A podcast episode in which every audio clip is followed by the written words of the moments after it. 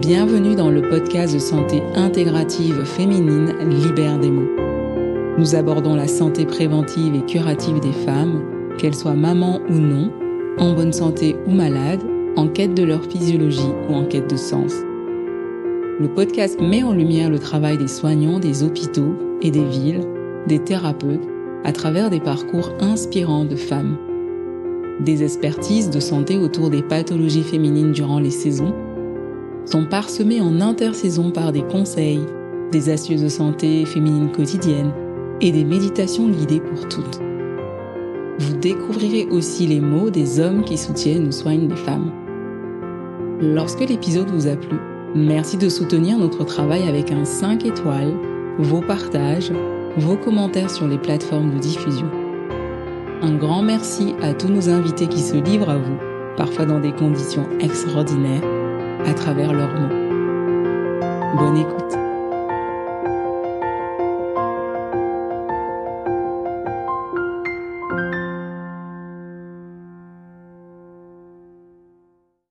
Bonjour à toutes, euh, bonjour à tous. Je suis ravie euh, de partager ce moment avec des femmes, euh, un collectif de femmes qui ont aussi une particularité d'être toutes euh, reliées par le collectif Santé en danger, qui euh, mène des actions autour de la santé des usagers, des professionnels, pour améliorer justement les conditions de travail et euh, pour parler de manière très générale de l'éducation à la santé de tous, de, tout le monde, qu'on soit enfant ou, ou senior.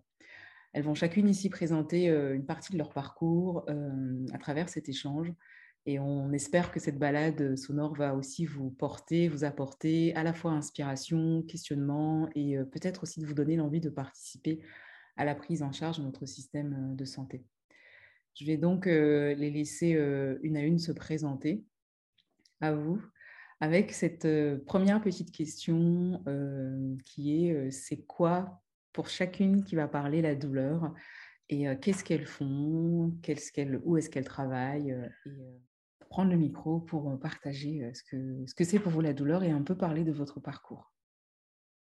Bonjour, donc je m'appelle Fleur, euh, j'ai 42 ans. Je suis infirmière en milieu hospitalier, en psychiatrie générale adulte. voilà, et en arrêt depuis deux ans et quatre mois pour un problème de santé bah, qui s'est révélé imputable au service, c'est-à-dire que je suis en, je suis assimilée à une maladie professionnelle en fait. Voilà. Euh, voilà, rapidement, j'ai été diplômée récemment, puisque je suis diplômée infirmière depuis 2017. Avant ça, j'étais euh, auxiliaire de puériculture. Donc, j'ai fait du milieu hospitalier et également aussi euh, du milieu de vie, de la crèche. voilà, donc j'ai travaillé trois ans et demi dans un service que j'aime beaucoup et que je ne vois plus depuis plus de deux ans. Euh, que dire d'autre? Euh, Peut-être ma maladie. Est-ce qu'on parle là-dessus tout de suite ou est-ce qu'on... Tu peux juste nous dire pour toi, euh, à ce niveau ah de ton parcours, c'est quoi la douleur? La douleur, pardon. la douleur telle que moi j'ai pu la vivre en tant que professionnelle chez l'autre, je dirais qu'elle est très souvent psychique puisque j'ai affaire à des personnes atteintes de, de syndrome et de, de problèmes psychotiques. Mmh. Donc, la psychose étant une maladie de la perception, euh, la douleur physique, euh, il y aurait beaucoup, beaucoup à dire, mais elle n'est pas toujours perçue de la même façon que, que pour des gens euh, qui ne sont pas atteints au niveau de la santé mentale de la même façon. donc très psychique, en tout cas beaucoup, beaucoup dans mon, dans mon milieu professionnel. voilà, après pour ce que je vis moi actuellement, la douleur, elle n'est pas très présente, heureusement. C'est ce que je me dis tout le temps, c'est que j'ai beaucoup de problèmes mais que je ne souffre pas. Je crois que ça mmh. me sauve pas mal psychiquement. Par contre, effectivement, euh, moralement, c'est difficile euh, d'être euh, à 40 ans dans une parenthèse de vie comme ça, malade. Mmh. Voilà. Et qu'est-ce que tu as comme pathologie, Fleur? Alors, j'ai, on ne sait pas très bien, j'ai très certainement un Covid long, mmh. le fameux Covid long dont on entend parler. Donc, j'ai contracté le Covid vraiment en service sur une période où je travaillais beaucoup, beaucoup. et on a été plusieurs comme ça en chaîne. Et moi, je m'en suis jamais remise. Mmh. Donc, j'ai une pathologie plutôt neurologique, auto-neurologique depuis, c'est-à-dire que j'ai des problèmes d'oreille interne, donc de vertige. C'est pour ça que là, vous me voyez un peu allongée, c'était pas une, journée très facile. voilà, beaucoup de vertiges, de maux de tête, donc une instabilité permanente, des vertiges en crise, voilà, et une fatigue extrême. Voilà, depuis donc deux ans et quatre mois. Voilà. Donc on ne sait pas bien si on peut parler de maladie de Ménière, qui est une maladie assez connue et chronique du, du système d'oreille interne, qui aurait pu tout à fait être déclenchée par le virus du Covid. pour la chronicité, on ne sait pas bien encore quoi en dire, puisque je ne suis pas sortie de la phase d'entrée de la maladie. Donc, est-ce qu'il y aura une phase de rémission et un retour aux symptômes? Le temps le dira. J'espère bien que je vais me débarrasser et que ce sera juste un syndrome méniériforme, mais que je me débarrasserai quand même définitivement. Et voilà. Merci beaucoup, Fleur. Donc, bonjour à tous. moi, c'est Solène. J'ai 33 ans. je suis aide-soignante depuis 2010. J'ai vécu il y a maintenant trois ans, je travaillais en secteur hospitalier, du harcèlement sexuel fait par mon chef de service. j'ai parlé et en fait, il s'avère qu'on était cinq victimes. On était mélangés. Il y avait des médecins, des infirmières, des aides-soignantes. donc voilà, donc on est tous passés devant la direction, la direction des soins, la directrice, tout ça, la DRH. on a été, entre guillemets, pour nous punis parce qu'on a été, entre guillemets, protégés mais on a été mis dans des services à droite à gauche, sachant qu'il y avait le Covid. Donc, euh, on est tous partis euh, sur le front Covid, euh, en REA, en MPR, pour les Covid longs, justement. et pour les gens qui sortaient de réanimation. Ce cher monsieur est resté chef de service et il l'est toujours encore actuellement. nous avons toutes porté plainte L'affaire est encore en cours. Il y a la procédure qui est encore en cours. Mmh. Mais on a mis pas mal de temps. Donc, moi, pour moi, la douleur, elle n'est pas physique, mais psychique. Parce que j'ai eu un effet de. Comment vous dire D'être. Ah, je suis désolée. D'être perdue euh, de pas de pas être comprise par la direction et par euh, les équipes en fait. Euh, de la direction me dise que je bougeais, que je devais sortir, d'aller dans les services, mais qu'il fallait pas que je dise pourquoi. Que quand j'entendais un homme parler ou quoi que ce soit, que j'étais obligée de me cacher. Mmh. plein de plein de choses comme ça et j'ai fait un choc post-traumatique après. Hmm. Où j'ai où l'hôpital, euh, grâce à la médecine du travail, euh, m'ont payé gracieusement euh, des séances chez une psychologue pour faire des séances de MDR, hmm. qui n'a malheureusement pas fonctionné sur moi. Et donc, j'ai été. non, j'ai repris au bout de 15 jours d'arrêt. J'ai voulu me dire, euh, bon, bah, c'est rien et tout. Euh, Solène, tu peux le faire et tout. C'est pas toi, c'est pas à toi d'avoir peur. C'est, lui, c'est lui, fautif, quoi. Euh, et en fait, j'ai, j'ai craqué. En fait, je pense qu'à un moment donné, à force de faire des services en service et de pas être comprise et entendue, mon corps, au bout de six mois de, travail, est venu en out. Et mon côté psychique est parti dans mon côté physique avec des baisses de tension où j'avais 7-5 de tension, où j'avais de la fatigue intense, où je passais mes journées en arrêt de travail à dormir. Mais dormir, mais je pouvais faire des. C'est même plus des siestes, c'est des comas où je me réveillais pas et je me réveillais le lendemain. Avec mon mari, euh, on a décidé de. J'ai quitté la fonction publique. J'ai demandé une disponibilité euh, pour me reconstruire parce que je savais que à l'hôpital là où je travaillais, rien n'allait avancer, que j'allais pas retrouver euh, le service avec mes collègues, que j'allais être encore dispatchée, qu'il fallait encore que je me taise parce que il faut se taire parce qu'il y a la présomption d'innocence, même si on est cinq. C'est un chef de service, c'est le directeur, c'est le PCME, donc mmh. le directeur du comité médical de l'établissement. Mmh. Donc il y a tout ça en cause. Et euh, donc on a décidé de prendre les devants et avec mon mari, euh, on a déménagé en Bretagne euh, au mois de juillet 2022. J'ai retrouvé un poste sur l'hôpital, enfin au GHBS, donc Bretagne Sud. Donc j'ai déménagé, j'ai fait 700 km pour retrouver la paix avec moi-même et me reconstruire. Merci Solène. Alors, on va poursuivre avec cette sensation justement que peut traverser le corps et on va peut-être laisser Laurence nous parler un petit peu de son parcours. Te présenter Laurence et parler un petit peu de la douleur. Qu'est-ce que c'est pour toi? Qu'est-ce que ça vient jouer dans ta sensibilité comme questionnement? Oui, bonjour tout le monde. Donc, je m'appelle Laurence. Moi, je suis kinésithérapeute depuis 1994. J'ai travaillé donc non-stop hein, depuis 29 ans, du libéral, du salariat, exercice mixte, le plus longtemps en clinique SSR. Et pour moi, bah, la douleur, c'était vraiment mon quotidien, la douleur des patients, hein, puisque en prise en charge kiné, bah, on fait des EVA, des EVS avant, après. Et la première question quasiment qu'on pose à chaque patient qui arrive en séance de kiné, c'est bonjour, est-ce que vous avez mal Où est-ce que vous avez mal Comment vous avez mal Donc pour moi, la douleur, c'était la douleur des autres.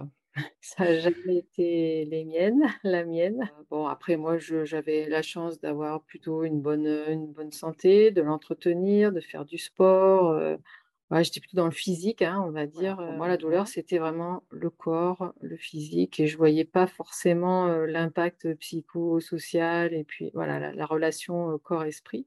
Jusqu'à ce que je commence à faire du yoga il y a 12 ans, 13 ans. Et là, bah, ça m'a un petit peu chamboulé. Enfin, je, j'étais attirée par ça, donc je savais que je savais que ça me parlait. Je ne savais pas pourquoi, mais au fur et à mesure où j'ai commencé le yoga, ma pratique de la kinésithérapie a changé. Euh, Donc, je me suis beaucoup, beaucoup plus intéressée au psychisme de mes patients. J'avais un abord différent.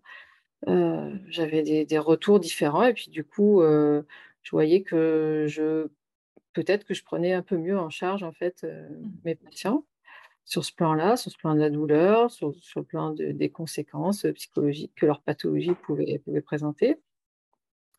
Et jusqu'à ce que moi, ben, j'expérimente personnellement la, souffrance psychique et effectivement, suite à un harcèlement aussi, pas sexuel, mais harcèlement au travail, lors d'un changement de direction dans, mon, dans ma clinique SSR. donc, il, il y a eu une souffrance que j'ai pas su identifier. J'avais vraiment la tête dans le guidon. J'étais cadre de mon service rééducation. Et moi, j'avais vraiment la tête dans le guidon. Il fallait que chacun des patients soit vu tous les jours, etc. Donc, je sentais bien que le soir, ça allait pas. J'ai commencé à grincer des dents. le week-end, j'étais épuisée. je faisais, faisais plus rien mes week-ends. j'avais des douleurs épaules, cervicales, trapèzes, bon, classique, hein, voilà et jusqu'à un craquage complet en février 2021, donc arrêt de travail. Et là, le fait de, bah, s'arrêter, alors toujours accompagnée par ma prof de yoga, hein, que je n'avais pas lâché entre-temps, d'être accompagnée, euh, de prendre du recul, écrire aussi, ça m'a beaucoup, beaucoup aidé, écrire, euh, faire une chronologie vraiment de tout ce qui s'était passé de mettre des mots sur, sur, sur les, les, faits, les sensations, les ressentis. Euh, voilà, ça m'a vraiment aidé à y voir clair. Et là, j'ai compris que bah, psychologiquement, j'étais complètement euh, détruite par ce, par ce directeur et par ses, par ses manigances quoi, que j'ai supportées de, de juin 2020 à février 2021. Et donc là, bah, j'ai eu euh, le parcours classique médecin traitant d'abord, psychiatre, psychologue pendant plus d'un an toujours le yoga, voilà. Euh, donc voilà, moi la douleur, la douleur, je l'ai expérimentée vraiment euh, psychiquement. Euh, et, aujourd'hui, mes, mes, désirs, c'est vraiment de pouvoir faire profiter à des, soignants, soignantes, de, de, ce que peut apporter une prise en charge un peu différente qui ne va pas se contenter justement de s'adresser au corps, mais de faire le lien corps et esprit. Et là, c'est, moi, ça a été mon, mon salut. Merci, Laurence.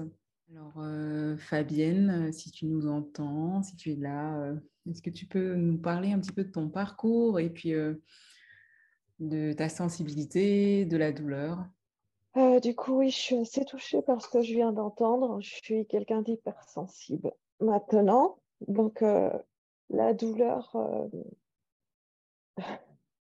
c'est un peu compliqué pour moi parce que la douleur, elle, fait partie intégrante de mon corps entier en fait maintenant. le rapport que j'avais avec elle quand j'étais professionnelle de santé, elle était très théorique. Euh, parce que euh, nous avons comme mission euh, d'évaluer la douleur. Ça fait partie des paramètres obligatoires, comme on peut prendre la tension et tout ça. Donc, différentes échelles. Hein. Moi, j'ai travaillé dans plein de services différents, mais la douleur été toujours évaluée.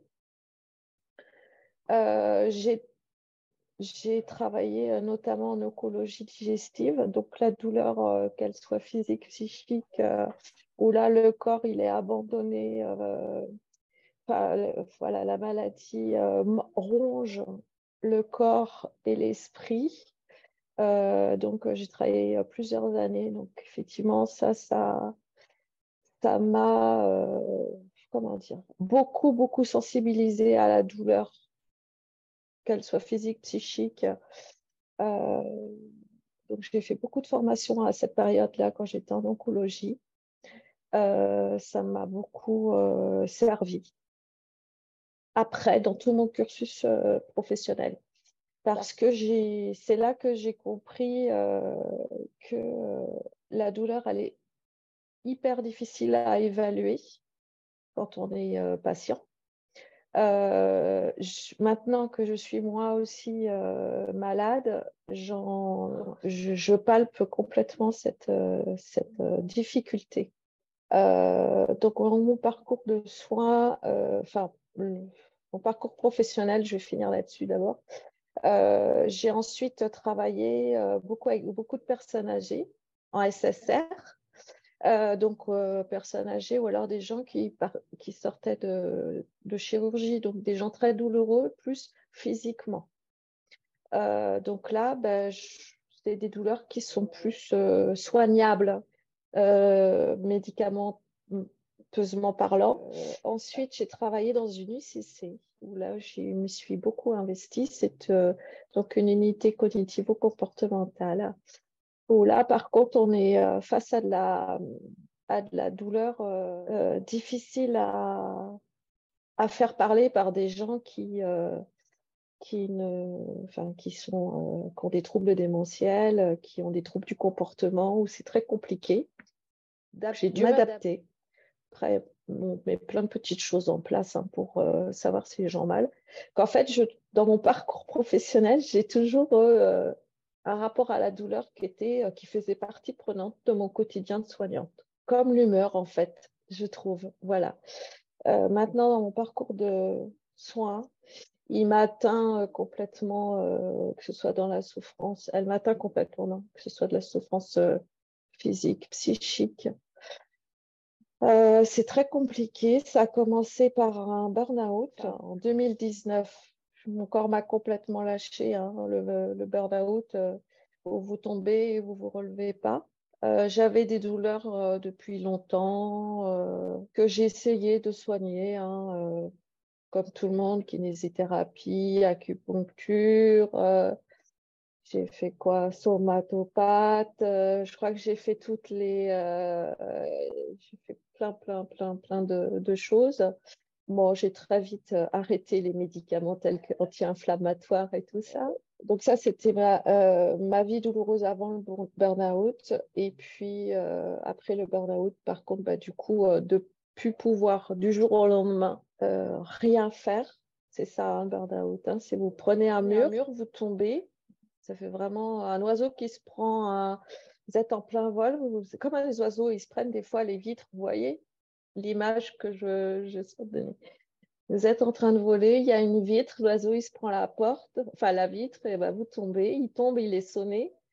Eh ben, c'est ça un burn-out. En fait, vous prenez un truc et puis bah, vous tombez et vous n'êtes pas capable de vous relever. Enfin, vous êtes, tout vous abandonne. Donc, euh, bah, je n'ai pas compris ce qui m'arrivait. Moi, j'ai pointé un jour en partant du travail et je suis jamais revenue en fait. Enfin, si, mes trois ans et cinq mois après. Ça a été d'une violence extrême pour moi. Je suis, quelqu'un euh, de très dynamique, très sportive. Je, dis je parce que j'étais, mais euh, voilà, j'aime pas le mot j'étais. Ça fait partie de moi. Voilà, ça fait pas. Je, suis quelqu'un de sportive, de dynamique, d'active. Et puis, ben, en fait, euh, du jour au lendemain, je me suis écroulée, je suis restée allongée. Et puis, bah, voilà, ça a été la, la descente aux enfers, en fait. Hein. Euh, de plus pouvoir rien faire du jour au lendemain, euh, c'est, euh, enfin moi je compare ça souvent à un tsunami intérieur en fait. Hein. Moi ça m'a complètement dévasté à l'intérieur. Moi j'étais complètement impuissante en fait. Donc c'est les médecins qui ont pris les choses en main. on n'est plus en capacité de savoir ce qui est bon pour soi ou pas. On est complètement, mais il y a, c'est comme si tous les fusibles avaient, avaient sauté quoi. C'est, il n'y a plus d'énergie, il n'y a plus rien quoi. C'est vraiment juste sortir de son lit et, euh, par exemple, moi, je, dors à l'étage, descendre les escaliers, euh, vous avez euh, une tachycardie à 120 comme si vous, faisiez, vous veniez de faire un footing. Quoi. C'est le moindre effort et, et, et, une montagne à, à franchir. C'est mmh. vraiment terrible. Voilà, ça c'était le burn-out. J'ai ma vie avant tout ça et j'ai ma vie après. Bon, ma vie pendant, elle est faite de souffrances psychologique, euh, physique. Euh, maintenant, la souffrance psychologique, elle est, elle est moins présente, elle est non, quasiment plus présente. Par contre, je, souffre toujours physiquement. Merci Fabienne. On va écouter euh, Sylvie. Tu peux nous parler un petit peu de ton parcours et, évoquer un peu le, la présence de la douleur dans, dans, ton travail et ton parcours. Alors, eh bien, moi, j'ai 55 ans et ça fait 21 ans que je suis infirmière en psychiatrie. En fait, c'est une reconversion. Auparavant, j'étais couturière. Et en fait, j'ai rencontré la psychiatrie au détour de la formation. Été vraiment une découverte pour moi. Et donc, en fait, euh, je travaille actuellement, enfin, je suis en arrêt, mais sinon, actuellement, normalement, je travaille en, service de psychiatrie en extra-hospitalier. Je travaille euh, sur, euh, dans un CMP trois jours par semaine. Et là, je fais des consultations de patients névrosés, mais principalement quand même beaucoup de, patients euh, psychotiques chroniques.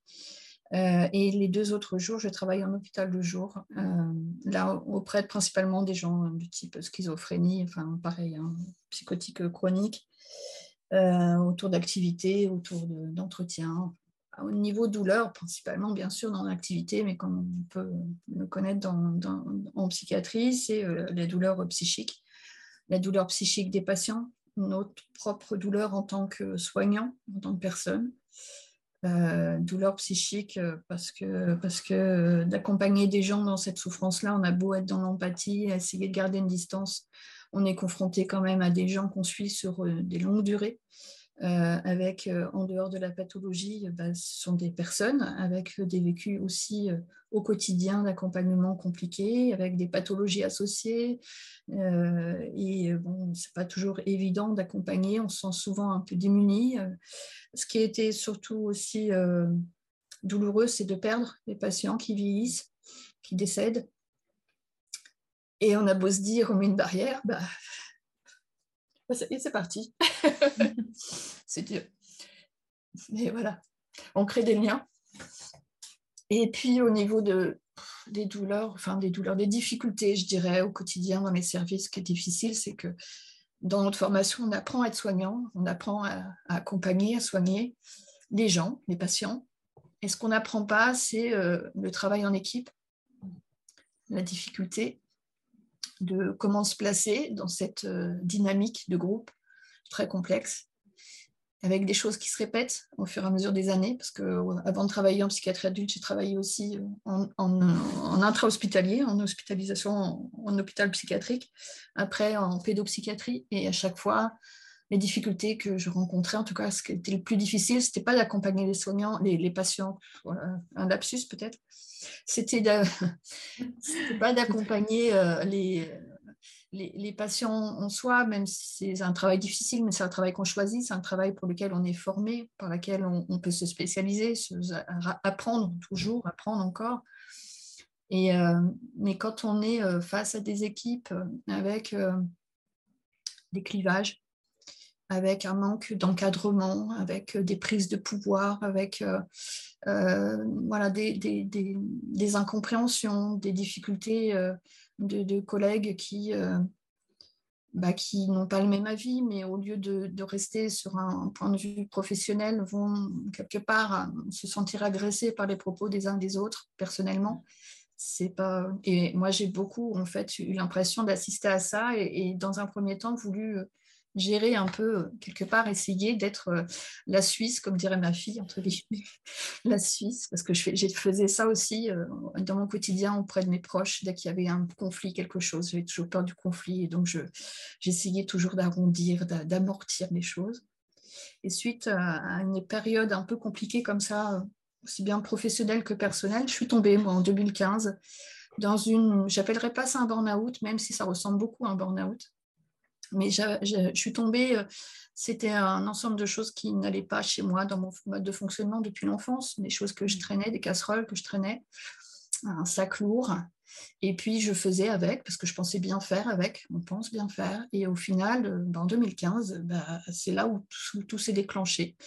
J'ai commencé à avoir euh, des crises de panique lors d'un appel téléphonique, un banal appel téléphonique de ma fille, etc. Enfin, d'un seul coup, une grosse panique, des angoisses massives.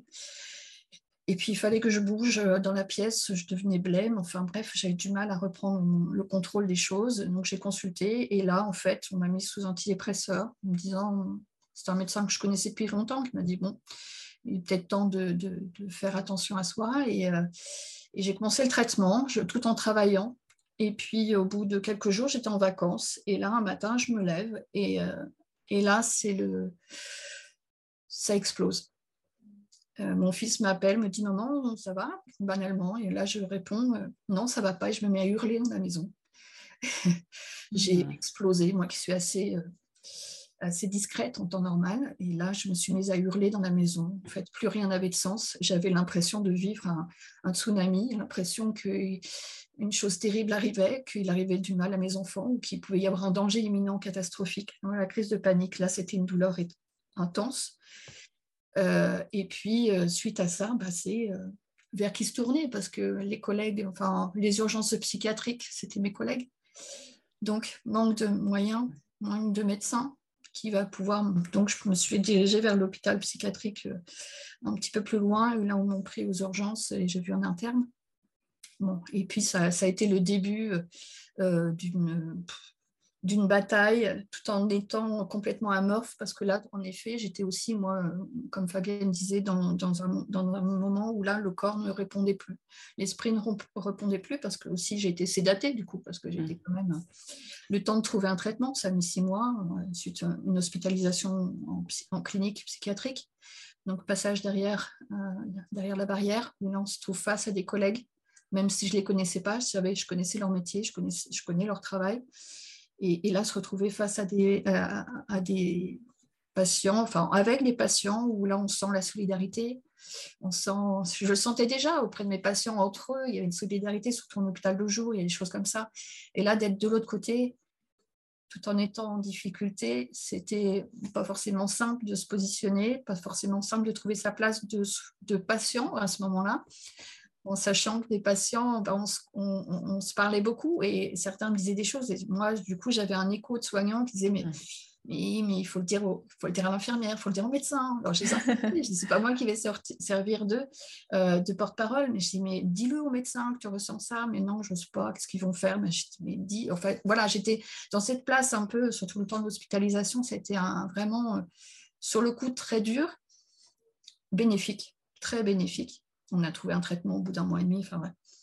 Et, puis, euh, et puis là a commencé ma reconstruction avec euh, psychothérapie, euh, même si je l'avais commencé déjà un peu avant. Et quelques mois après, j'ai commencé aussi l'hypnose. Et ça, c'était une grosse découverte, grosse, grosse découverte, où j'ai fait un voyage intérieur extraordinaire, dans tous les sens du terme. Et là, été, alors j'y croyais pas trop, hein, je suis allée par, par dépit parce que je, trouvais que prendre des médicaments, ok, mais j'avais besoin d'autre chose. La thérapie, ok, j'avais compris plein de choses, mais il me manquait euh, comment changer mes automatismes en fait, comment sortir de cette autoroute où euh, du coup il y a des automatismes de fonctionnement qui sont là depuis longtemps avec des systèmes de défense, avec des croyances, avec plein de choses. Et puis, euh, et puis là, l'hypnose m'a permis de prendre une voie secondaire. Déjà, ça va moins vite, c'est moins je fonce. Et puis, c'est euh, et, plus prendre le temps aussi et découvrir autre chose, quoi. un autre fonctionnement. Donc voilà, et puis ça, c'est le parcours. Donc au final, j'ai réussi à sortir de, ces difficultés. Ça a duré trois ans, quatre ans, vraiment pour, euh, pour avoir une complète renaissance, je dirais, et avoir euh, m'être retrouvée euh, pleine et entière. C'est vraiment ça, pleine et entière, grâce à l'hypnose en particulier, associée à, la psychothérapie, bien sûr. Mm. C'était un complément. Je faisais vraiment quelque chose, je faisais une sorte d'enquête sur moi-même, d'enquête sur ce qui ne fonctionnait pas. C'était très intense. J'en suis sortie, grandie. J'ai repris le travail quand même au bout de dix mois, très vite, en étant thérapeutique. Et là, face aux patients, alors j'étais déjà très empathique, Mais face aux patients, euh, je trouvais que, surtout dans les entretiens individuels, euh, il, y avait, euh, il y avait cette empathie qui était toujours là, mais je, voyais dans le retour des patients que c'était authentique, en fait, qu'ils sentaient à quel point je pouvais connaître, certainement dans mes reformulations ou dans mes questionnements, il y avait des choses qui étaient, associées à ce que j'avais moi vécu, et, en fait, je m'en servais.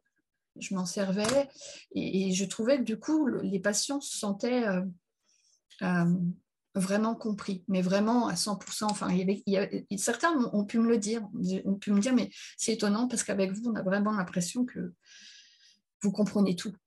Vous mmh. comprenez tout. Et ça, c'est une richesse, c'est impressionnant. C'était presque même un peu gênant, parce que je me dis, c'est presque gênant, j'espère ne pas, ne pas déraper. En fait, c'était difficile de ne pas dire, mais moi j'ai vécu, je sais, je sais. J'avais très envie des fois de me dire, et que c'était douloureux tout ça, mais qu'on pouvait, ça donnait l'espoir en fait. Je pense que je donnais l'espoir en fait euh, qu'on pouvait s'en sortir. Et puis tout ça, bah voilà, ma vie professionnelle a repris son chemin, j'ai repris mon travail au niveau des équipes, j'ai pris beaucoup plus de distance tout en étant là, en étant là, mais je voulais plus réparer qui que ce soit en fait, j'étais pas là pour ça. Euh, et ça n'a pas toujours été très simple parce que les choses se répètent et tout ça, mais j'arrivais, c'était devenu automatique maintenant. En fait, c'était euh, un, apprentissage que j'avais pu acquérir et du coup, j'ai pu prendre la distance. Et puis bah là, malheureusement, depuis euh, un an, je bricole pour autre chose. et j'ai un problème au fil des mois. On a cherché, j'ai commencé par des vertiges, des pertes d'équilibre, sensations ébrieuses alors que tout allait bien. J'ai été arrêtée, stoppée net dans ma profession. J'étais à fond dans mon boulot. J'ai même eu du mal à m'arrêter parce que, parce que bah, ça allait bien. Enfin, c'est pas grave, ça va passer, ça va passer. Et puis j'ai vu mon médecin traitant, puis un ORL, puis, et puis après des examens, et puis, et puis neuro. Et puis euh, au final, euh, en un an, avec des examens euh, à gogo, ce qui est long, là, c'est de nouveau, ce qui est dur, c'est de se retrouver de nouveau en position de, de patient. Mmh.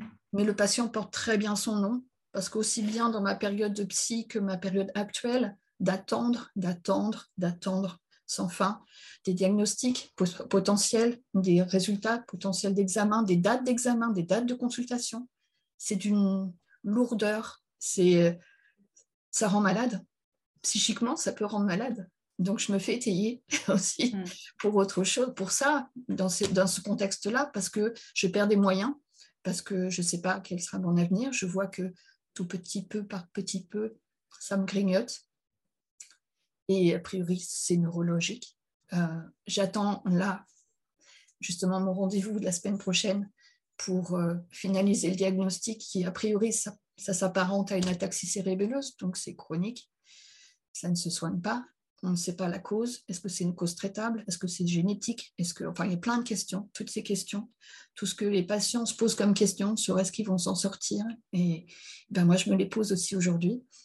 Je pense que le chemin que j'ai fait il y a huit ans maintenant, enfin tout ce parcours m'aide aujourd'hui, dans le sens où je suis plus sereine, plus complète, plus entière, et, euh, et je me connais mieux et je connais mieux mes ressources. Donc ça m'aide psychologiquement à lever la tête même si entre deux, bah, tombe. Mais c'est pas grave, je sais qu'en pleurant un bon coup, en reprenant du temps, en se reposant, je remonte. c'est pas grave, c'est très bien de pleurer, ça évacue, ça permet de souffler, respirer et de reprendre un peu le souffle à la vie, de se dire bah voilà, j'ai encore mes bras, j'ai mes jambes, j'ai ma tête, même si les choses fonctionnent moins bien et différemment et que d'un jour à l'autre et d'un moment à l'autre, ça change. Mais euh, je m'accroche en attendant encore, patiente, patiente. Merci Sylvie pour euh, tes mots et ton partage. Alors euh, Christelle, est-ce que tu peux nous parler un petit peu de ton cheminement à toi par rapport à ta prise en charge, ton travail, à la douleur? Oui, bonsoir, moi c'est Christelle, donc j'ai 49 ans, ça fait 15 ans que je suis infirmière. Et euh, quand j'ai commencé à travailler, j'ai fait que des vacations parce que c'était un choix de, parcours avec mes deux enfants déjà. Donc voilà, donc je travaillais en vacation, donc au rythme que j'avais envie, m'a assez soutenue quand même parce que bon, il fallait ramener de l'argent à la maison et puis euh, et puis on peut avoir des douleurs physiques parce que moi la douleur elle est physique chez moi euh, essentiellement mais on, passe outre. on est là pour les patients. Donc, moi, j'ai travaillé en SSR pratiquement tout le temps. Donc, c'est un service de suite et de rééducation, en fait. Alors, moi, j'ai fait que de, la, de l'ortho. Pour le coup, pas de neuro, pas de, pas de cardiaque. Donc, bah, l'ortho, ben, c'est de la chirurgie réparatrice de hanches, de genoux, d'épaules, de, dos. Euh, essentiellement, donc des douleurs physiques chez, chez ces gens-là. Et euh, ben, tu commences ta journée voilà, à prendre une tension, une température, à demander euh, comment vous allez, comment avez-vous mal aujourd'hui, de 0 à 10, l'échelle de la douleur. Et des fois, j'avais des, patients qui me regardaient en souriant et qui me disaient, mais j'ai mal à 7 aujourd'hui. Et là, tu te dis, mais euh, tu peux pas sourire et dire j'ai mal à 7, c'est pas possible. C'était euh, contradictoire. Et puis bon, ben, tu continues, voilà, et euh, la vie avance. J'ai eu un troisième enfant, j'ai déménagé, j'ai fait d'autres d'autres services, essentiellement en vacation aussi. Donc j'ai fait du domicile beaucoup en SIAD. Donc c'est le service de soins à domicile. Et, et, puis j'ai fait aussi un petit peu d'EHPAD donc avec des personnes âgées. Et, euh, et, et, puis là, je commençais à hum, plus pouvoir, moi, porter mes patients. C'est compliqué de, de porter mes collègues me disaient T'es lente, Christelle, on ne comprend pas pourquoi. Euh, moi, je mets une demi-heure chez cette, dame, toi, tu mets 45 minutes, c'est pas normal. Je dis Ouais, mais je sais pas, j'ai mal. Enfin, voilà. Et j'avais une douleur qui, qui, arrivait, qui devenait un petit peu chronique quand même au bout du temps. Et euh, je consultais faisais des radios, des scanners, des IRM, il n'y avait rien, j'avais rien. Alors à un moment donné, tu te dis, ben, c'est psychologique ta douleur puisque tu te l'as créée. Si tu n'as rien à la radio, c'est que tu n'as rien. Et j'ai eu un premier arrêt en 2013 et euh, finalement, c'était sûrement mon canal carpien voilà, qui remontait jusqu'à l'épaule. Bon, pourquoi pas. Donc j'ai opéré le canal carpien je suis retournée travailler et puis euh, non, j'avais remal. Donc voilà, bon, je faisais des pauses comme ça de, euh, entre chaque mois de travail pour euh, avoir moins mal à mon épaule, parce que c'était mon épaule au départ qui me faisait souffrir. Et puis, puis je me suis mise en CDI pour faire un, prêt maison, parce que voilà, il faut, pour avoir un prêt, être en CDI. Donc, euh, j'ai signé dans un foyer d'accueil médicalisé, donc avec des personnes polyhandicapées, très lourdement handicapées. Et euh, je travaillais de nuit. Et une infirmière de nuit, euh, dans ce genre de centre, fait beaucoup de changes, donc porte. Et plus j'avançais dans, ben, dans les nuits, plus j'avais mal à mon épaule, ça me remontait même jusqu'à dans la tête, ça me tirait, c'était des douleurs c'était très douloureux. Et j'avais mal dans ma hanche. Je commençais à avoir mal dans le corps. Vraiment, très, très physiquement, ça devenait douloureux. Les fins de nuit, je, traînais. Et euh, du coup, mon médecin m'a dit, mais euh, peut-être euh, tu as une tendinite, donc on va faire une IRM pour voir si tu n'as pas une tendinite de l'épaule. Donc on est parti en 2015 sur une tendinite de l'épaule, donc arrêt de maladie. Et tendinite avérée. Et puis, elle ne se soigne pas, elle ne se soigne pas. Et puis la douleur, là, elle devient aussi psychique parce que tu travailles plus. Mm. Et c'est compliqué de ne pas travailler, surtout quand tu es dynamique. C'est, et, de ne pas savoir pourquoi ta douleur, elle passe pas. Tu vas voir les médecins de la douleur, tu prends des médicaments, tu prends plein de médicaments, tu, fais plein d'essais, en fait, tu es, le testeur. Euh, c'est un peu comme ça que tu le vis parce que euh, celui-là fonctionne pour en t'en donner un autre, celui-là fonctionne pour en... et, et rien, rien fonctionne et on ne sait toujours pas ce que tu as, en fait.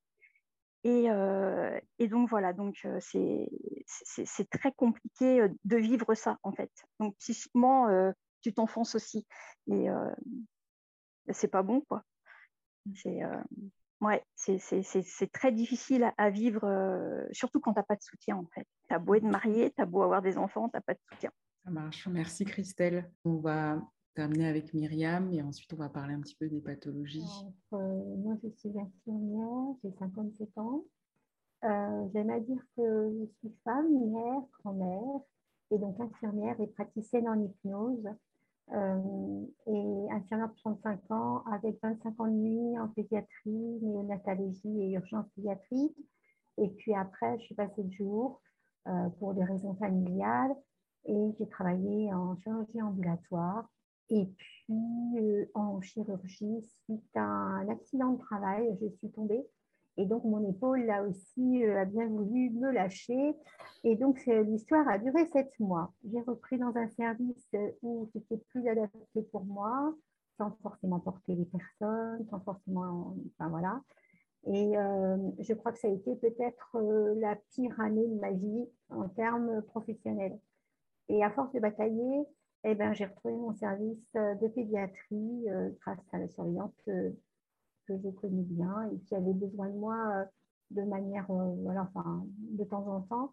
Et euh, comme personne ne voulait aller travailler en pédiatrie, bah forcément, moi j'étais toute contente de pouvoir travailler et aller faire ces remplacements. en marge, quand j'ai eu mon certificat d'hypnose, enfin de praticienne en hypnose, donc c'est hypnose médicale et hypnoanalgésie. Et là, on sait que l'analgésie, voilà, ça prend tout son sens par rapport à la douleur. Et donc, euh, je, je, vais dire un peu ce, que, dont je suis spécialisée, en quoi je suis spécialisée euh, par rapport à l'hypnose, parce qu'en en fait, ça prend tout son sens pour la suite. Euh, donc, déjà en pédiatrie, pour la douleur chez les enfants et l'accompagnement lors des soins. je suis aussi spécialisée en hypnose et obstétrique. Et je suis spécialisée aussi en accompagnement en oncologie. Et là, on arrive à boum, l'année dernière, euh, lors d'un examen de routine, j'ai envie de dire, hein, la mammographie, à 57 ans, là je suis en plein dedans. Donc euh, voilà, ben, euh, je vais faire passer ma mammographie avec une petite appréhension quand même, je ne savais pas trop comment la mesurer, mais bon, voilà, c'est comme ça.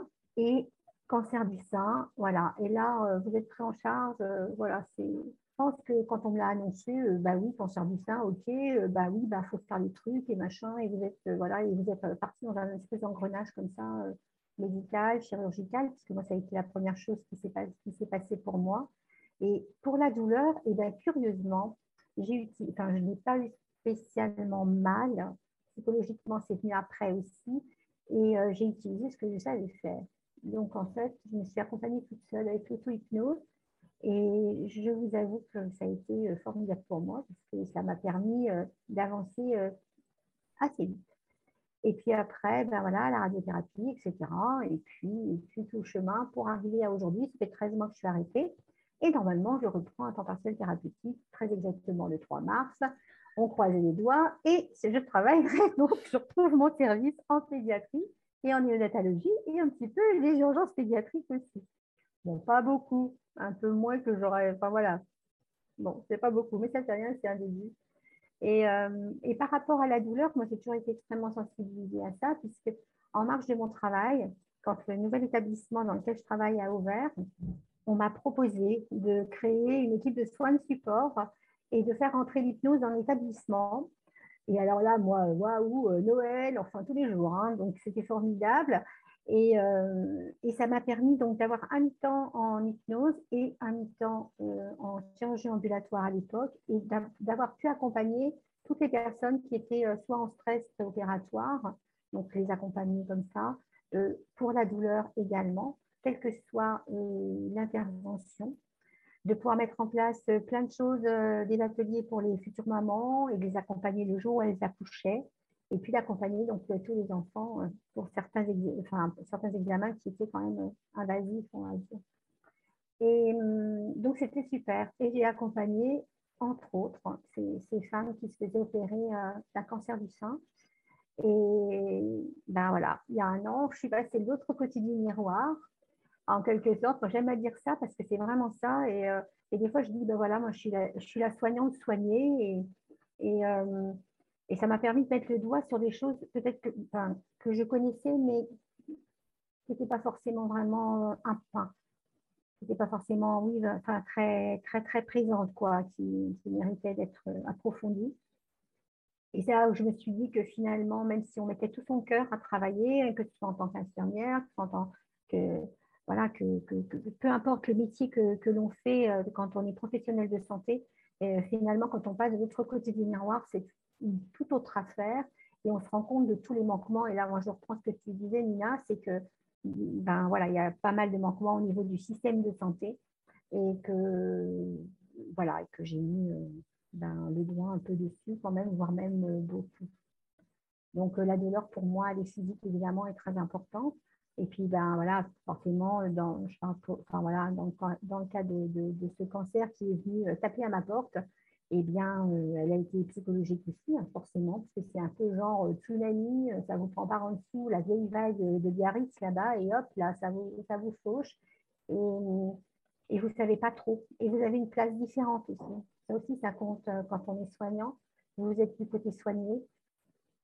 Et vous avez cette place, d'ailleurs, euh, Sylvie l'a très bien dit, c'est qu'en fait, on se retrouve euh, soigné, mais en même temps, vous avez cette expertise ou ces compétences professionnelles qui viennent un peu aussi, peut-être des fois parasiter. Enfin, moi, je suis sûre que des fois, ça m'a parasité, mais en même temps aussi, ça m'a permis d'avancer peut-être plus rapidement qu'une autre femme, je ne sais pas. Euh, donc voilà, euh, voilà, pour la douleur, en tout cas, euh, je ne peux pas dire vraiment que physiquement ça a été compliqué, à part ces petites douleurs neuropathiques qui me chatouillent encore maintenant et je suis pris en charge dans un service dans un service antidouleur justement et voilà je suis, très bien accompagnée parce que j'ai été chercher et gratter un peu à toutes les portes pour pouvoir justement bénéficier de ce service là et, ça aussi, ça, ça, a été aussi euh, pour moi une chance, mais je pense que tout le monde n'a pas, euh, a pas cette chance-là, justement. Euh, mm. Et que quand on a mal, on, eh bien, on aimerait bien tomber sur des gens comme sur lesquels moi je suis tombée et qui vraiment m'ont aidé, qui m'aident toujours quoi, par rapport à ces, douleurs qui sont persistantes. Ben, merci déjà pour ce premier tour de, partage. Alors, je vais parler en tant que huitième soignante. Comme ça, on aura bien clôturé les huit femmes du 8 mars du collectif. Euh, moi, je suis aussi, euh, j'ai des maladies chroniques et, euh, et la première fois que j'ai rencontré la douleur, c'est avec une patiente, j'étais en deuxième année de sage-femme, qui était là depuis plus de 24 heures avec ses douleurs de contraction. Et on travaille, je travaillais dans un service qui était bondé de, enfin, on fait beaucoup d'accouchements par an au CHU de Lille et et quand elle a sonné, tout le monde n'en pouvait plus. Et puis moi, j'arrive, et là, en fait, elle me, elle me hurle dessus. En fait, je prends pour tout le monde. Et elle me traite vraiment d'incapable, d'incapable de soigner, de l'accompagner avec sa douleur et de pouvoir la soulager. Et je me souviens que je suis sortie de là, de, sa salle, mais traumatisée, en me sentant vraiment incapable. Et là, j'ai, dû revoir mon histoire. Je, je, rebondis sur ce que Sylvie disait justement. Mais qu'est-ce qui fait que dans mon histoire, je suis devenue incapable de soigner la douleur de l'autre? Pourquoi je ne suis pas empathique? En fait, c'est ça que je croyais qu'elle me disait. Donc, j'ai passé le reste de mes études de sage-femme à vouloir comprendre le parcours des femmes et surtout à, me dire, mais tiens, euh, c'est peut-être parce que tu n'as pas grandi avec ta mère que tu ne sais pas ce qui se passe dans le corps d'une femme qui a mal parce qu'elle ne te l'a pas dit. Et, euh, et en m'inscrivant dans ce postulat, j'ai commencé à me dire mais comment fonctionne un corps? Et, c'est là que le yoga est un peu arrivé avec un peu plus d'éclaircissement de, se dire mais si on explique à une femme que si elle est assise comme ça, et eh ben, elle comprime ses ovaires et ça, ça peut se passer ainsi de suite. Si elle a porté son bébé du côté droit, elle peut avoir des rhumatismes quelques mois après, ainsi de suite. Donc j'ai commencé vraiment à comprendre un peu ça et, la respiration dans le corps et comment ça pouvait créer de l'espace et plutôt le fermer. Et, euh, quand mes maladies sont arrivées, la cascade, hein, parce que j'ai trois maladies chroniques là qui sont en rémission. quand le lupus est arrivé, qu'en fait c'était d'abord la fibromyalgie, le lupus, et puis qu'on se rend compte que j'avais déjà ces douleurs avant, ce qui m'a vraiment moins intéressée dans ma quête, c'était de me dire, OK, eh ben, j'ai trois maladies chroniques, j'ai donc trois types de fonctionnement de douleurs différentes. Eh ben, il va falloir que je les connaisse parce que cocotte, si tu ne veux pas te créer des schémas d'angoisse, d'appréhension, de kinésiophobie, il va falloir que tu saches quelle maladie est en train de dire oh, oh, oh attention, sinon je débarque. Et donc voilà, tout mon procédé en fait a été euh, en, observant, en accompagnant notamment les femmes qui euh, avaient des douleurs, de, me rendre compte quand on m'a diagnostiqué mon endométriose que finalement ce que je faisais à d'autres femmes sans me rendre compte était utile. Et, euh, et c'est ça qui est dans vos parcours aussi intéressant, c'est comment est-ce que finalement on se réapproprie notre propre histoire pour euh, servir l'autre et être là d'une autre manière et développer, euh, je pense que c'est peut-être, vous avez toutes parlé de ça, de l'empathie, est-ce que pour vous, donc vous allez pouvoir en mettre au micro pour répondre, est-ce que pour vous, on peut parler de douleur de, soignants? Est-ce que, les soignants ont une douleur qui finalement est peut-être sourde, masquée? Est-ce que c'est propre aux soignants qui soignent les autres et qui, enfin, je ne sais pas, est-ce que ça vous... moi, je me pose cette question-là, est-ce qu'on peut, est-ce que les soignants ont une douleur qui est propre à eux parce qu'ils sont dans le soin? Je ne sais pas si elle est propre à nous, mais une chose est sûre, c'est que ce n'est pas quelque chose que l'on écoute tout de suite. D'ailleurs, on est, on est nombreuses à l'avoir dit. En fait, euh, ce n'est pas quelque chose que l'on écoute parce qu'en fait, je pense qu'on a une résistance aussi euh, à la douleur. Et quand ça nous arrive dessus, même si on est hyper empathique vis-à-vis de la douleur des autres, en fait, on n'est absolument pas empathique euh, vis-à-vis de la nôtre. Et peut-être que c'est ça la douleur des soignants. Mais c'est vrai que quand on écoute dans les services, en fait, c'est presque. Je ne dis pas que c'est les équipes de Tamalou euh, ou euh, de, Bobo, j'ai Bobo là, mais, mais c'est vrai que quand on, quand on se parle entre nous, souvent, ben oui, on a bien au moins une ou deux qui disent ben, aujourd'hui, euh, le dos, le machin, les trucs, mais en fait, et on continue quand même. Donc, en fait, euh, peut-être qu'effectivement, il y a une douleur de soignante. Et quand elle est identifiée, c'est soit c'est le cordonnier qui est mal chaussé, ou alors ben, on prend le taureau euh, par les cornes et puis ben, on y va. C'est bien. Tu en penses quoi, Laurence Effectivement, c'est une histoire de, de, de d'où on porte son attention, en fait. Et tant qu'on travaille, euh, ben, on porte euh, essentiellement son attention euh, aux autres. Et comme je l'ai dit, moi, voilà, la douleur de mes patients, début de séance, en fin de séance, pendant un exercice, etc. Et je ne m'autorisais pas, assez inconsciemment, hein, certainement, je ne m'autorisais pas à apporter une attention à l'intérieur de, mon, de mon corps et de mon esprit. donc c'est venu petit à petit aussi, voilà, moi, moi aussi à travers le yoga. Où j'ai commencé à me rendre compte effectivement bah, que dans certains accompagnements, dans certains transferts, je pouvais me faire mal à une épaule, je pouvais me mmh. faire mal au bas du dos. Quand j'avais fini ma journée, à la fin, en sortant de la clinique, quand je m'asseyais dans mon, dans mon, dans mon siège d'automobile, je sentais tout le bas du dos qui était mais douloureux, douloureux. Il fallait que je me cale, je ne pouvais pas démarrer tout de suite, il fallait que je me cale dans mon siège, voilà. Euh, et ça m'a. C'est vrai qu'il y a eu, il y a eu quelques fois, je me suis dit, mais pourquoi quand même, il y a, un truc qui ne va pas. Mmh. Et vraiment, ouais, c'est avec, euh, avec le yoga, parce que je faisais de la natation, mais ça ne suffisait pas, hein, visiblement. Et c'est avec le yoga que j'ai vraiment su euh, mieux m'observer. J'ai même changé mes, mes, mes, postures. Pourtant, on fait de l'ergonomie hein, dans nos études. Mais j'ai fait bien plus attention. J'avais un meilleur schéma corporel aussi. Mmh je faisais attention quand même la façon de pousser un fauteuil roulant, euh, de, d'enlever les freins, remettre les freins, enlever les cale-pieds, remettre les cale-pieds. Voilà. Euh, tout ça, c'était, des choses auxquelles je ne prêtais pas attention parce qu'il fallait faire vite et que le patient n'était pas bien et qu'il avait vite mmh. besoin de reposer ses pieds, etc. moi, je m'oubliais complètement.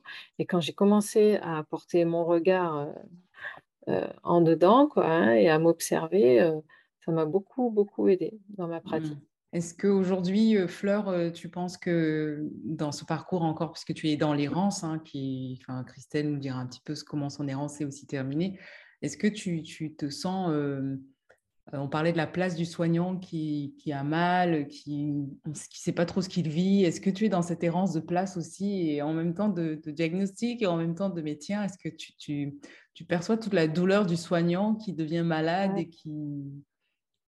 Ouais, complètement. Complètement. Euh, ce qui me fait. Enfin, là, j'avais envie d'intervenir euh, aussi parce que ce que je vois dans la douleur du soignant, puisqu'on la questionne, est-ce mmh. qu'elle existe? On est là pour le 8 mars, je vois des douleurs de femmes. Mmh.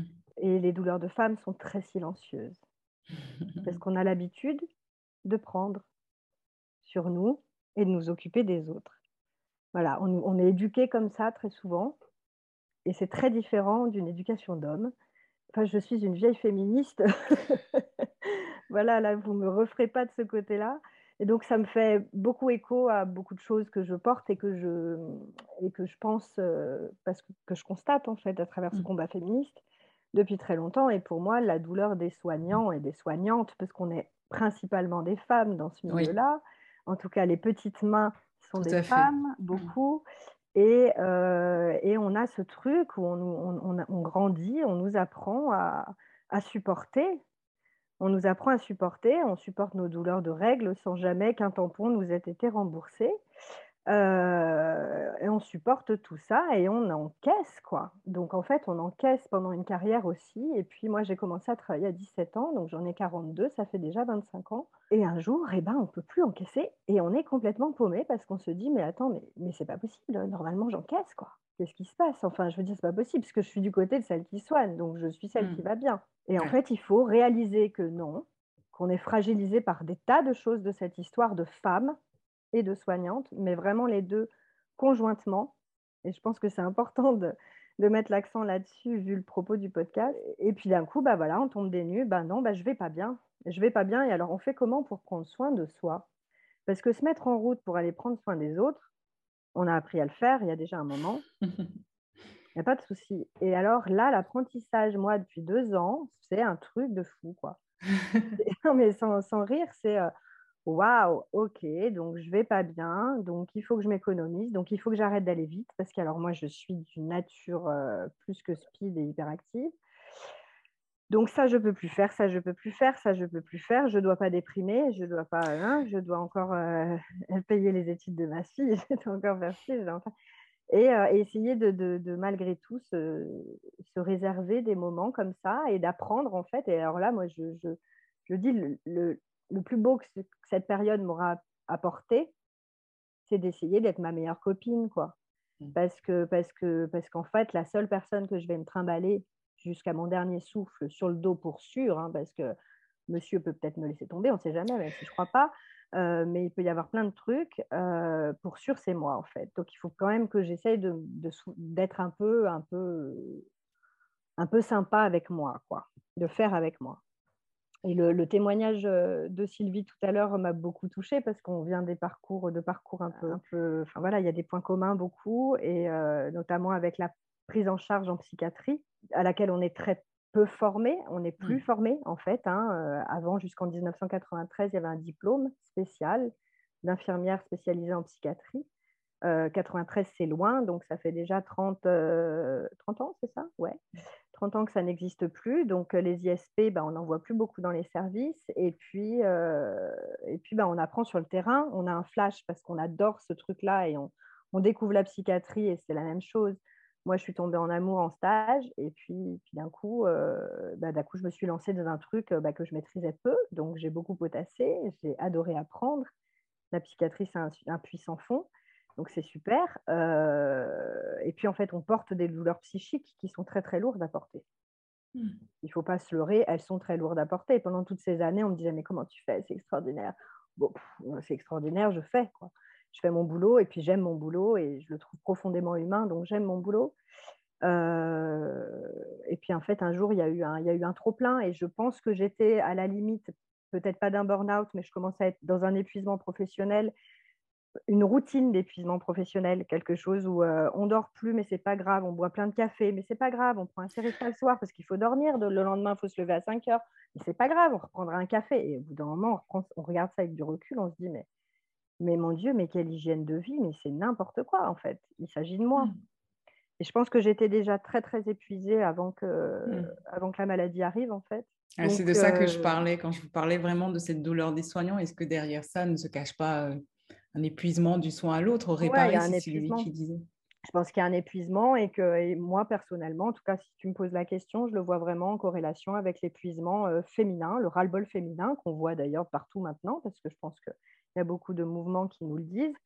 on commence à se bouger ensemble, à recréer de la sororité et à, ouvrir nos voies. Et je pense qu'il y a vraiment une, une corrélation avec ce...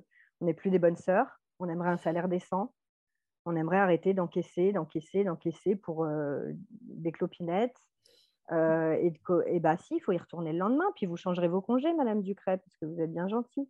Mmh. Et non, en fait, je crois qu'il y a un ras-le-bol de ça aussi, et qu'il y a quelque chose mmh. de très psychosomatique qui se joue dans, un, dans la maladie soignante. Mmh. Et juste pour rebondir sur ce que tu dis, Fleur, est-ce que Christelle, lorsque on t'a diagnostiqué ta maladie, après tant de regards finalement, parce que tes collègues euh, trouvais que tu n'encaissais pas assez, que tu n'étais pas assez rapide, que tu portais pas assez, que tu faisais pas assez, et toi tu avais tes douleurs, on t'a opéré, donc il y a une grosse errance finalement médicale? Euh, j'ai été diagnostiquée en fait en 2017 seulement, donc douleur commençant en 2013. Euh, et puis bien avant, hein, ça faisait longtemps que j'avais mal, en fait, ça fait 49 ans que j'ai mal. Hein. Mais bon, quand tu es petit, tu as mal, c'est normal. voilà. Euh, et, un jour, j'ai une euh, copine euh, de ma fille qui vient à la maison, sa maman l'accompagne, elle est médecin. Elle est médecin, mais elle est malade. Et, elle me dit, mais moi, je pense que tu as la maladie que j'ai. Et donc, moi, j'irai voir tel professeur sur Paris parce que c'est lui qui diagnostique cette maladie. Et je regarde sur Internet euh, le nom de la maladie, et là, tu vois fauteuil roulant, paralysé. et là, tu te dis, mais non, non, non, je n'ai pas ça, je peux pas, enfin, je ne suis pas paralysée, je suis en fauteuil roulant, enfin, puis je ne veux pas devenir comme ça. Et euh, bon, je consulte quand même ce médecin, donc c'est un professionnel qui, euh, qui diagnostique le syndrome des lèvres dans l'os. Et moi, j'ai la forme hypermobile, il y en a 13. Et ce sont des maladies qui touchent les tissus conjonctifs, le collagène, qui est défaillant, en fait, il y a une protéine euh, qui est, défaillante dans, ce tissu conjonctif et qui crée ben, d'énormes douleurs dans tout le corps, puisque le tissu conjonctif, il y en a dans, tout le corps. Et euh, beaucoup de fatigue, euh, on fatigue très vite, enfin, c'est voilà, c'est très compliqué et c'est pour ça que j'y arrivais pas, en fait, que j'arrivais pas à porter, que j'arrivais plus à avancer et enfin voilà, c'était pas de ma faute. Et c'était pas dans ma tête, les douleurs, mmh. en fait. Voilà. Et euh, bah, suite à ce diagnostic, euh, bah, je lui dis oui, alors euh, j'ai tel symptôme, mais c'est normal. Et il me dit ah non, ça c'est pas normal, non, ça fait partie de votre maladie. Et puis j'ai tel symptôme aussi, je tremble beaucoup, mais ça c'est normal de trembler beaucoup, j'ai toujours tremblé beaucoup. Et il me dit non, ça c'est pas normal non plus de trembler beaucoup. Donc j'ai été mise sous traitement, qui m'a rendue très malade. Et ça, ils devraient le dire, par contre, les médecins ou les professionnels de santé devraient dire que certains traitements rendent très malade au départ du traitement. Et j'ai perdu 10 kilos sur une femme qui en faisait 64, ça fait pas beaucoup, surtout que je fais 1m71, donc euh, c'est euh, en trois mois de temps perdre 10 kilos et euh, ne plus se lever de son lit, c'est une catastrophe. Et, et, puis, ben, tu mets plus de trois ans à te remettre et à te reconstruire, donc tu ne travailles pas pendant ce temps-là. Et il y a tout le monde qui te regarde euh, un peu bizarrement parce que tu as toujours le sourire finalement, parce qu'il faut avancer dans la vie, faut pas. Voilà. Puis ça se voit pas de toute façon que tu as mal, donc euh, tu le dis pas. Voilà. Euh, donc moi j'ai deux maladies chroniques qui sont génétiques. J'ai le syndrome des lèvres dans l'os et j'ai le SAMA qui est un syndrome d'activation mastocytaire. Donc c'est mon corps qui dit attention là il y a une attaque, il faut y aller. Donc, il en veut ben, des globules blancs et euh, j'ai des rougeurs partout, j'ai des douleurs aux articulations, pareil. Enfin, c'est à peu près ça, ça, ça s'assimile toutes les deux. Ces deux maladies euh, sont souvent euh, déclarées ensemble. Merci Christelle pour ton partage. Sylvie, je pense que tu voulais dire quelque chose. on parlait tout à l'heure des, des, femmes, des, des soignantes qui ne parlent pas de douleur. Euh, moi, j'ai l'impression, en effet, que quand on prend soin de l'autre, quand on prend soin justement des douleurs, quand on essaye d'éliminer les douleurs de l'autre, forcément, on ne peut pas penser à soi pendant ce temps-là, déjà. Et puis en dehors de ça, quand on est dans notre famille, et là je vais un petit peu changer la phrase de, de Fleur tout à l'heure qui disait faut être une bonne amie pour soi. Moi je dirais faut être une bonne mère pour soi, surtout quand on est maman soi-même. On sait prendre soin de ses enfants, on sait prendre soin de son conjoint, on sait prendre soin de ses patients. Et, moi, cette phrase, je l'ai gardée de ma thérapie il y a quelques années, c'était euh, être une bonne mère pour soi-même la mère, elle amène vraiment le maximum de ce que. On peut être bienveillant en tant que mère, alors qu'on ne l'est pas forcément pour soi-même. On est plutôt à passer les autres avant soi et puis à se négliger, à ne pas penser à soi et à, prendre sur soi et à ne pas dire, parce qu'il ne faut pas dire, en fait. On est aussi dans une société où si on se plaint, on est tout de suite ciblé du doigt aussi. Et, et en fait, d'être une bonne mère pour soi, c'est vraiment pour moi le vrai terme c'est comme ça que moi je me suis appropriée et c'est comme ça aussi que j'essaye de prendre soin de moi, d'autant plus euh, actuellement avec mes problèmes, c'est euh, d'essayer de, de, me dire voilà, qu'est-ce que je ferais si mon enfant euh, vivait la même chose, qu'est-ce que je pourrais lui apporter? Déjà, c'est de l'écoute, de, la, bienveillance, du réconfort et de l'encouragement. Et tout ça, on oublie de se faire pour soi-même, en fait. C'est capital. Et c'est vrai qu'on est. alors, c'est difficile de lâcher parce que parce qu'on parce qu'on est en effet on a euh, génétiquement je pense cette disposition à supporter beaucoup avec le sourire. Mm. puis, euh, et puis, euh, quand on va travailler auprès de patients, on ne peut pas amener, enfin, on peut en parler entre collègues, à se plaindre un petit peu de nos douleurs, mais quand on est face aux patients, je suis en psychiatrie, si on arrive dans tous les métiers, je pense en tant que soignante, si on arrive avec, euh, avec notre visage de souffrance ou avec notre mauvaise humeur parce qu'il il y a eu une querelle dans le couple ou quoi que ce soit, ou des soucis financiers, eh bien, quand on arrive face aux, aux patients, on n'est pas là pour leur faire porter ça, on est là pour les aider. Si on leur ramène notre fardeau, comment voulez-vous qu'on les aide? Donc en fait, on, en tant que soignant, on est, on est comme ça soit. Enfin, déjà, je pense que génétiquement, enfin, ou euh, au niveau de notre tempérament, on est comme ça, c'est-à-dire qu'on a envie d'aider l'autre, et, et c'est pas en amenant euh, nos casseroles, nos fardeaux, nos douleurs, nos, nos tracas qu'on va aider l'autre. Il faut qu'on arrive face à eux de façon euh, le plus, la plus neutre, voire la plus positive possible, parce que sinon, on les emmène pas vers le haut, quoi. Et, et ça, c'est le métier qui veut ça. On ne mmh. le choisit pas pour rien, ce métier. Je pense que il y a forcément des choses dans notre histoire, dans notre vécu qui fait qu'on a besoin de, faire ce métier-là. Ce n'est pas juste un métier euh, pour toucher son salaire, c'est un métier où on est convaincu euh, d'être à sa place, de faire bien pour les autres. Mais le problème, c'est qu'on oublie de faire bien pour soi. Et on le dit souvent dans le métier, de dire ben, on ne peut pas prendre soin des autres si on ne va pas bien soi-même. On le dit. Dans la formation, combien de fois on m'a répété euh, veille, à ton confort, à ton bien-être pour pouvoir bien soigner. Et, ça, on l'oublie en fin de compte en pratique.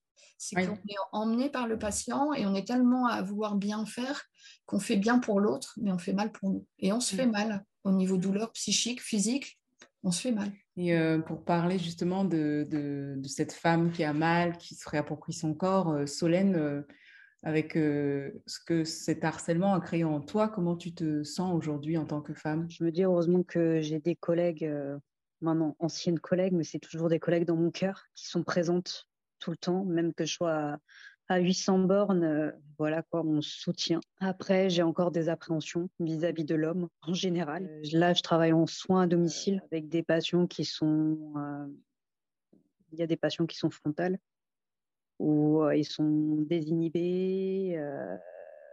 je suis arrivée chez un patient qui m'a regardé, qui me dit embrasse-moi. Et je pense qu'avant, j'aurais pris ça à la rigolade. Enfin, j'aurais pris ça avec du recul. Mais là, j'ai du mal encore à, prendre du recul là-dessus, quoi. Ou même euh, des blagues, euh, des blagues euh, qu'on fait entre collègues pour se dérider ou quoi que ce soit. J'ai encore du mal aussi avec ça. Hmm. Et je voulais aussi revenir sur ce qu'a dit Sylvie et Fleur, sur le fait qu'on est soignant, qu'on a ça dans les gènes, que c'est notre ADN. Euh, qui a aussi euh, dans les services, là où, j'ai travaillé, euh, j'avais été arrêtée pendant 15 jours, j'ai repris directement parce que on était en plein milieu du Covid et que je me suis dit non, parce que si, si je suis pas là, qui va soigner les autres? Qui va pouvoir être là, être présente pour les patients, si je me mets encore en arrêt, ça veut dire que l'effectif, il va manquer du monde. et en fait, on sent, on sent indispensable. Alors mmh. que non, en fait, à l'hôpital, on n'est que des pions et que on est interchangeable. Mmh, merci Solène. Alors Fabienne, pour toi, comme tu disais que c'était vraiment les autres qui, quand, dans ton passage à toi, avec ta vie que tu traverses par rapport au burn-out, de dire que c'est vraiment les autres qui euh, t'apportent cette, euh, est-ce que je peux dire, cette capacité à reprendre un souffle de vie, à, renaître? Comment aujourd'hui tu essaies de te rapproprier cette féminité euh? J'ai gagné en sérénité par rapport à avant, en fait. J'étais cette, je, suis cette personne hyperactive, tout ça, mais elle est, bon voilà, elle s'est blessée. Maintenant, je prends beaucoup de soin de moi, mais je, enfin, malgré que je prenne soin de moi, je suis très très douloureuse à cause de ma pathologie. Euh, les médecins ne, parviennent pas non plus à me soulager. Euh, donc moi, je suis là euh, dans une impasse thérapeutique par rapport à la douleur. psychiquement, ça va beaucoup mieux. Je me sens très forte. très forte parce que j'ai pris le... Bah, je me sens enfin moi-même. on parlait tout à l'heure de, ce poids un peu sur la femme. Oui, moi, je pense effectivement que la charge mentale euh, chez la femme, c'est vraiment sociétal et que du coup, euh, la femme, euh, elle va prendre soin de tout le monde, de tous ses proches, de ses patients notamment parce que nous sommes des soignantes. elle va complètement s'oublier en tout cas, elle passera euh, au dernier plan. Parce que avant, bon, elle est soignante, elle est peut-être mère de famille, enfin moi c'est mon cas, elle est épouse, en fait, euh, ou pas, mais elle est fille de, sœur de, euh, mère de, et en fait, du coup, elle est, elle est tout ça, elle est infirmière, elle est soignante, elle est, mais elle est, enfin, moi je pense vraiment qu'on s'oublie complètement.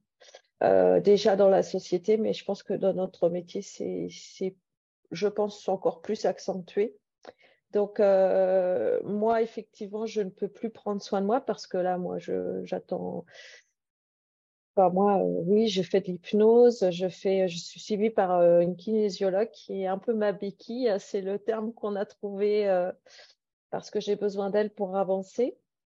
Euh, je, suis, je, fais, je, fais, je fais pas mal de choses à côté pour me soulager, mais moi, il n'y a rien du tout qui soulage mes douleurs physiques, en tout cas. Donc, euh, elles sont très handicapantes, très invalidantes.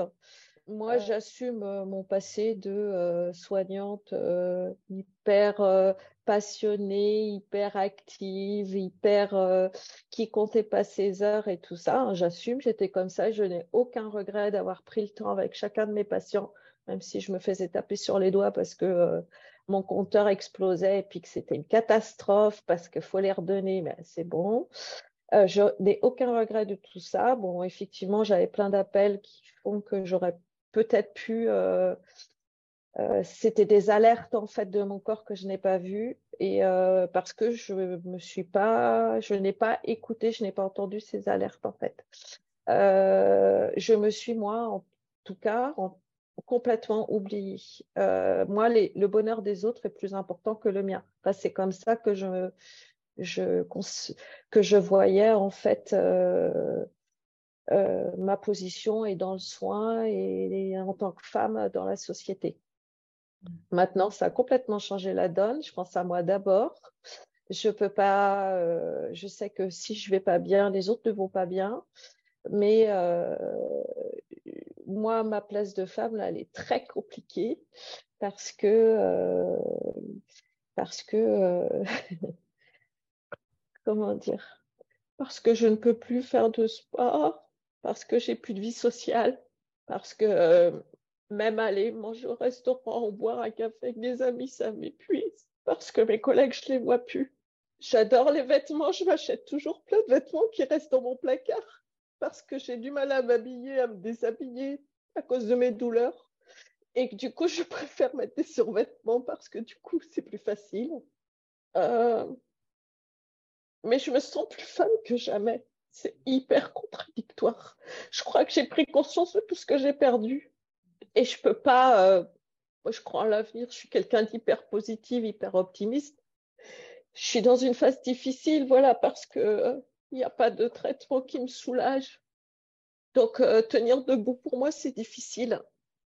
Donc, faire les gestes sont difficiles, écrire est difficile, mais je trouve des solutions pour tout. Merci pour tes mots qui vont venir un peu clôturer tout ce partage.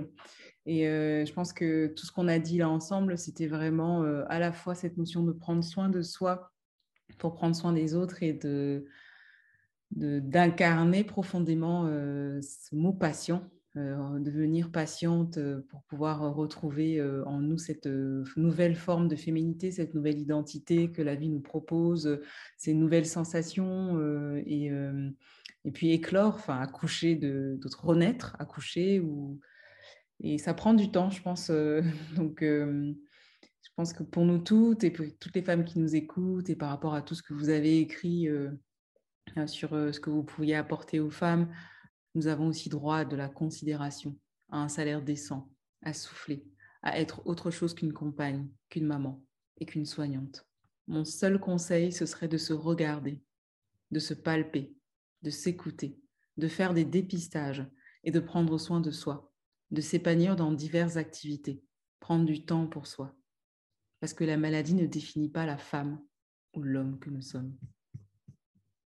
Et quand on avait parlé justement de ce que le collectif pouvait représenter pour vous, le collectif est arrivé à un moment de ma vie où j'avais besoin de faire ce que je n'avais jamais pu faire avant. J'y ai trouvé des âmes fortes, combatives, vives, et pas seulement sur le papier. Le collectif m'a permis de passer à l'action, de faire partir de ceux qui ne grognent pas sans agir. J'ai trouvé dans le collectif cette détermination presque viscérale de ne plus accepter l'inacceptable, et de faire ce qui est possible pour changer les choses. Je vous remercie toutes pour euh, ce moment de partage et euh, je vous souhaite à toutes euh, une belle continuation. Merci, merci beaucoup, merci à toutes. C'était vraiment super de, vous entendre et de pouvoir se parler comme ça simplement et de retrouver bah, des, points communs dans nos mmh. histoires et dans nos façons de, de voir la vie aujourd'hui. Et merci, vous êtes des belles, enfin j'ai rencontré des belles âmes.